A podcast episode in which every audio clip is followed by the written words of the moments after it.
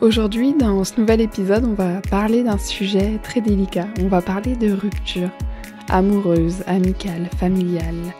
Pourquoi ça fait si mal une rupture? Bonjour à tous et bienvenue dans le podcast Réveille-toi et brille. Je m'appelle Manon et à travers ces différents épisodes, on va parler de l'exploration de soi, des émotions, de psychologie, de spiritualité Bref, on va parler un peu de la vie de tous les jours. Passons ensemble de l'inconscient au conscient. Réveillons ensemble notre pleine puissance. Je te souhaite une belle écoute. On a souvent l'impression que plus grand chose n'a de sens. Nos efforts, qu'ils soient sains ou non, pour nous, à ce moment-là, ils ont échoué. On se sent rabaissé, rejeté, après avoir donné le meilleur de nous-mêmes la personne que nous aimons le plus au monde, elle nous refuse son amour. Et c'est le drame. On se retrouve, sans trop y penser, enroulé dans un plaid, avec un pot de crème dans une main et une part de pizza dans l'autre, à regarder en boucle les grands classiques de la comédie romantique pour encore plus se faire du mal. On a vraiment l'impression que le monde, il nous tombe sur la tête, on se refait le film encore et encore, on résiste et on y laisse parfois toute son énergie, on refuse de souffrir. Mais en refusant de souffrir, c'est là qu'on va souffrir le plus. Cette séparation, elle va vraiment réveiller en nous de vieilles blessures non cicatrisées. Et ça va nous refaire revivre une deuxième fois ou plus d'ailleurs des abandons toujours difficiles à surmonter on va vraiment ressentir un grand vide en nous. Que ça soit en amour ou en amitié ou même familial, c'est un peu comme une addiction. On a une routine avec cette personne, on a des habitudes en commun. Et une fois que cette routine elle disparaît, on va ressentir vraiment cet énorme manque, cet énorme vide. C'est un peu notre drogue cette relation. Donc on doit réussir à faire une sorte de détox de cette personne. Quand on est très attaché à cette personne, on sécrète de l'endorphine qui est la même hormone que la drogue. Donc on est dans le même état qu'une personne qui est sevrée en fait brutalement. Que la relation ait duré quelques semaines ou plusieurs années, une séparation, ça fait toujours mal. Et pour s'en sortir, on va passer en gros par cinq grosses phases. La première grande phase, c'est le choc. C'est le moment du choc, on plonge. À cause de cette nouvelle qui tombe, on se dit ce n'est pas possible, que ça ne peut pas nous arriver à nous et que la relation va se réparer. On ne veut pas accepter la réalité. C'est vraiment ça, la première des phases, c'est le choc. La deuxième des phases, c'est donc le déni. C'est la réaction première au choc, qui consiste donc à refuser et d'accepter la perte. Et ça se traduit en fait par des phases ou des pensées du type notre histoire ne peut pas se terminer comme ça, ce n'est pas possible. Donc en fait vraiment complètement le déni. Et lorsqu'on a vécu plusieurs mois ou années avec cette même personne, qu'on a aimé vraiment de tout notre cœur et que l'on aime peut-être encore hein, d'ailleurs. Accepter que l'histoire elle est bel et bien finie, pour nous ça nous paraît impossible. Qu'on ait vu ou non venir cette rupture, cette dernière, elle s'accompagne d'un état de choc. En fait, on va se sentir comme si on était anesthésié. On va avoir l'esprit embrouillé, on va se sentir incapable de nous projeter dans cette nouvelle vie, de perdre cette routine, de perdre ses habitudes. Et c'est une phase normale qui ne durera évidemment pas. Et cette phase, c'est vraiment le signe qu'on n'est pas encore prêt à accepter ce qui nous arrive. Et c'est d'ailleurs fréquent pendant cette période d'envisager des scénarios de réconciliation. Ensuite, la troisième des phases, c'est la colère. Pendant cette période, on va chercher à blâmer quelqu'un, à trouver un coupable. Alors parfois ce sera l'autre, parfois ce sera même nous-mêmes. On va ressentir de la colère contre la personne qui nous a quittés ou que l'on quitte. On va ressentir de la colère contre soi en se disant que peut-être que l'on a raté sa relation. Après la colère, il y a la tristesse. C'est la phase dépressive, en quelque sorte, qui se caractérise par un sentiment d'impuissance et de désespoir. On va vraiment se sentir profondément triste, voire parfois dans une phase d'état dépressif. On va se dire qu'on est nul, qu'on a tout raté, qu'on ne retrouvera jamais l'amour, que ça nous fait trop mal, que l'on ne veut plus vivre de relations comme ça. Bref, on réalise vraiment ce qui se joue en nous. Et dans ce moment-là, dans cette phase-là, vous avez le droit d'être triste. C'est même essentiel d'accepter d'être malheureux à la place de résister. Ensuite, vous avez l'acceptation. L'acceptation, elle va mener à la reconstruction. C'est vraiment en quelque sorte la fin du processus, la fin des phases. On va accepter la séparation, on va arrêter de nier la réalité et de se cacher derrière. On va se dire que c'est la vie, que c'est comme ça. Et on va commencer petit à petit à prendre du recul, à se recréer des habitudes, puis une routine sans cette personne. Et on va sûrement se dire qu'on s'est relevé des précédentes blessures qu'on a pu déjà vivre avant on va vraiment se sentir de mieux en mieux avec soi-même. Ces cinq phases, parfois, elles peuvent bouger, c'est-à-dire qu'on peut être triste, puis en colère. Donc il y a le choc, il y a le déni, il y a la colère, il y a la tristesse et il y a l'acceptation.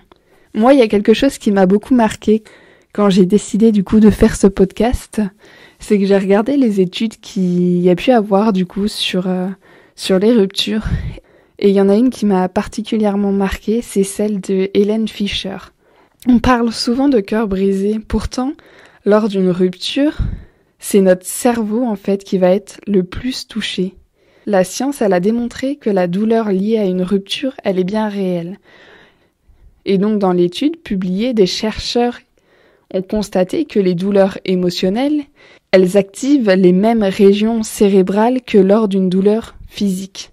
Donc lors d'une rupture, la douleur, elle peut même être équivalente à celle d'un deuil. Et pour le comprendre, les chercheurs, sous la direction de l'anthropologue Hélène Fischer, ils ont étudié de près, grâce à une IRM, l'activité cérébrale de 15 personnes. Il me semble qu'il y avait 10 femmes et 5 hommes, qui venaient juste en fait de subir une rupture.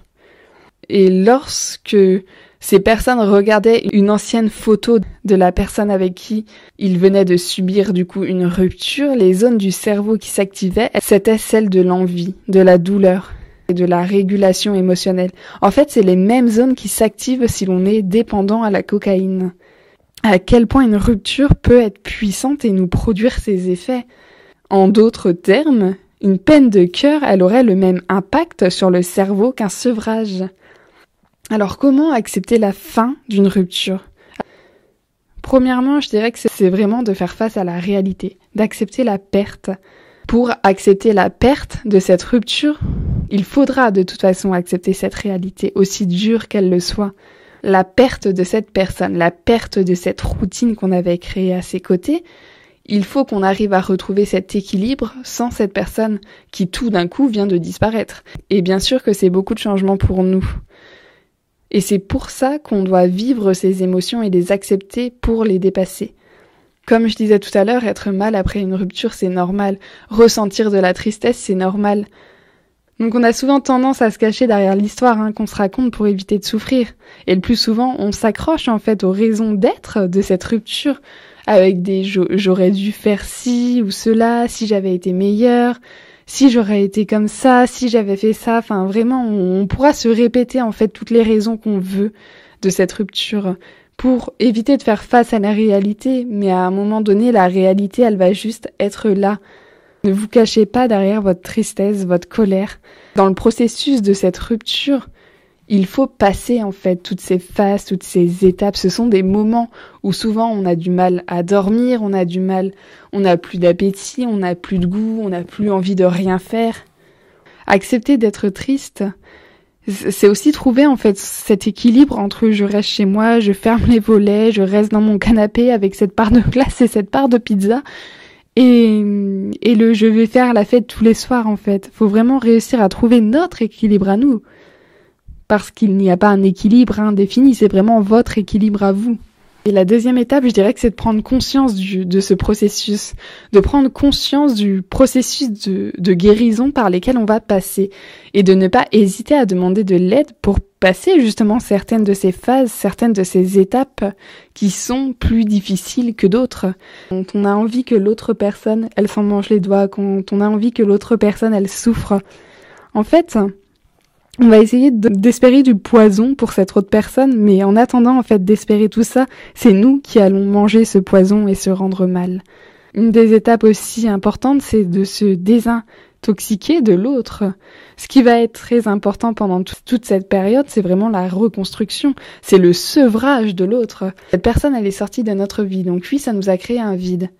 Avoir quelqu'un dans sa vie, dans son quotidien, dans ses habitudes, comme on disait tout à l'heure, c'est comme une addiction. Faut donc, au moment d'une séparation, opérer pour une sorte de détox de l'autre personne. Et donc aussi se recréer sa, sa propre routine.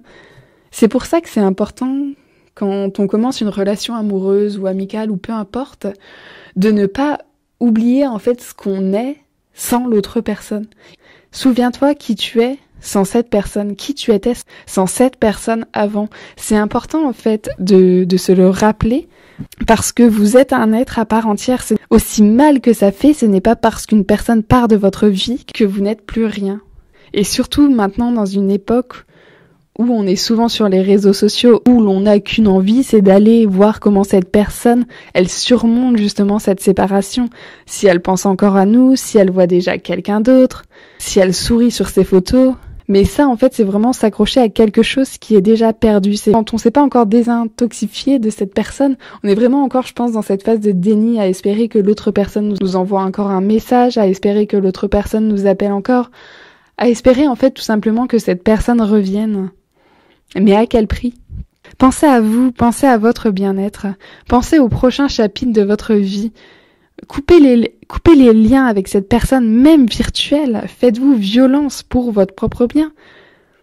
Prenez déjà le temps pour vous de faire face à la réalité, d'être en colère, d'être triste, de vivre en fait cette séparation sans s'occuper de ce que ressent l'autre personne. Mettez-vous en premier plan. Ne prenez pas la douleur comme compagne de vie parce que le vide est trop fort en fait en vous.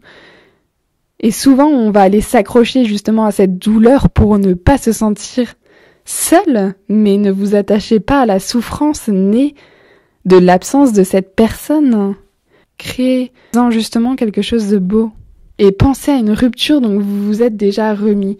Ce qui peut aider aussi, c'est ça c'est de vous souvenir que cette, cette chose que vous êtes en train de vivre, vous l'avez peut-être déjà vécue dans le passé et que vous avez déjà eu la force de surmonter cette chose. Peut-être qu'aujourd'hui vous ne vous en sentez pas capable. Alors rappelez-vous justement de cette force que vous avez eue à ce moment-là et dites-vous qu'elle est encore en vous. Il vous a peut-être fallu du temps, mais vous aviez réussi à surmonter cette tristesse, à surmonter cette perte, à surmonter cette colère, à surmonter ces changements, parce que vous êtes fort. Arrêtez de vous sous-estimer. Vous n'êtes pas une victime, vous êtes bien plus fort que vous ne le pensez. J'avais vraiment envie de faire cet épisode sur les ruptures, comme je le disais, qu'elles soient amoureuses, amicales, familiales, peu importe en fait le type de rupture. Je pense pas qu'il y en ait une qui fait plus mal que l'autre parce que c'est vraiment quelque chose d'important à se rappeler, je trouve, qu'on a les capacités en fait à s'en sortir et que si aujourd'hui en fait tu vis ce genre de rupture, j'aimerais juste en fait qu'un mot résonne en toi, même vraiment rien qu'un petit mot et que tu te dises que tu la force en fait de surmonter tout ça. Je sais à quel point ça peut être dur ce vide qu'on ressent face à une rupture. Et justement, ne prenez pas la souffrance pour combler ce vide. Profitez-en vraiment pour vous recentrer sur vous, pour vous recentrer sur vos projets, pour vous recentrer sur la personne que vous êtes sans toutes les autres personnes autour de vous, sur quelle vie vous avez envie de vivre. Et je vais vous laisser sur ces petites paroles. Et j'espère vraiment que cet épisode, il aura pu vous faire du bien, il aura pu résonner en vous.